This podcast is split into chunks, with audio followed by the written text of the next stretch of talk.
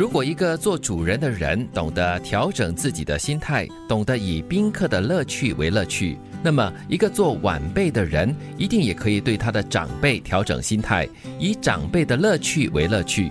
一旦调整成功，你会发现凑趣的陪他们说话，即使那个内容你已经听过了八九遍，也还是很轻松就能够完成的事。这是蔡康永的名言金句。这里说的应该就是同理心吧。如果你自己本身希望这样子的话，相信对方也是一样。对，你要让这个顾客宾至如归，那你就要做的呃完完整整，很多东西要妥妥当当的处理了。嗯，就是以对方为主了。当你以对方为主的时候，你想的不是自己要的东西，是你想的是，哎，他来做客的时候，我要怎么样让他觉得愉悦？同样的，用在对我们的长辈的这个身上的时候呢，你就不会对他显得不耐烦。嗯，他这个状况形容的非常的贴切，因为我们常常就是会觉得，哎，长辈哈、把同样的故事啊说了一遍又一遍的，百说不厌，但是我们听的人就会觉得很不耐烦哦。但是你调整一下心态的话，哎，你还是可以从他的故事里面听出一些趣味来的。嗯，这时候可能就要带着小朋友听故事的心态了，嗯因为小朋友同样的故事可以听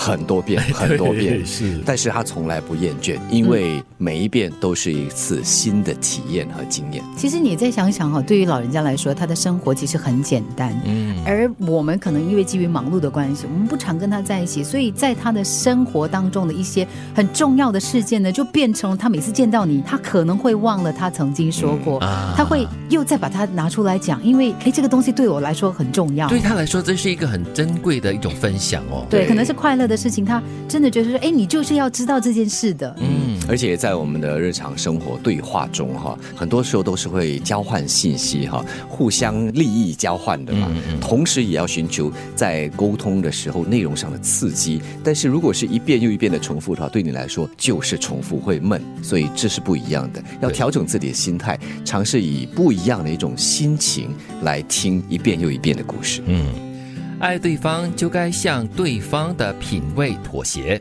活在爱情里面的人觉得很过瘾的一部分，就是自我折磨、自我屈辱、自我牺牲，还有自我奉献。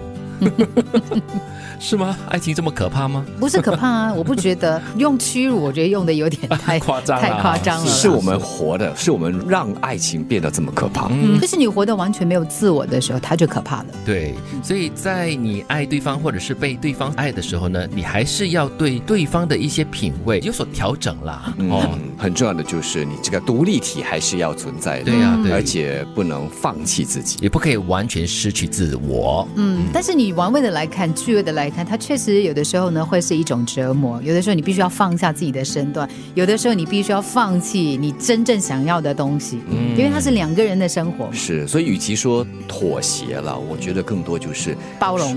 还有协调。嗯，调整过后呢，可能就比较不会那么失衡了。如果一个做主人的人懂得调整自己的心态，懂得以宾客的乐趣为乐趣，那么一个做晚辈的人一定也可以对他的长辈调整心态，以长辈的乐趣为乐趣。一旦调整成功，你会发现凑趣的陪他们说话，即使那个内容你已经听了八九遍，也还是很轻松的就能够完成的事。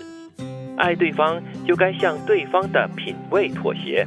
活在爱情里面的人觉得很过瘾的一部分，就是自我折磨、自我屈辱、自我牺牲，还有自我奉献。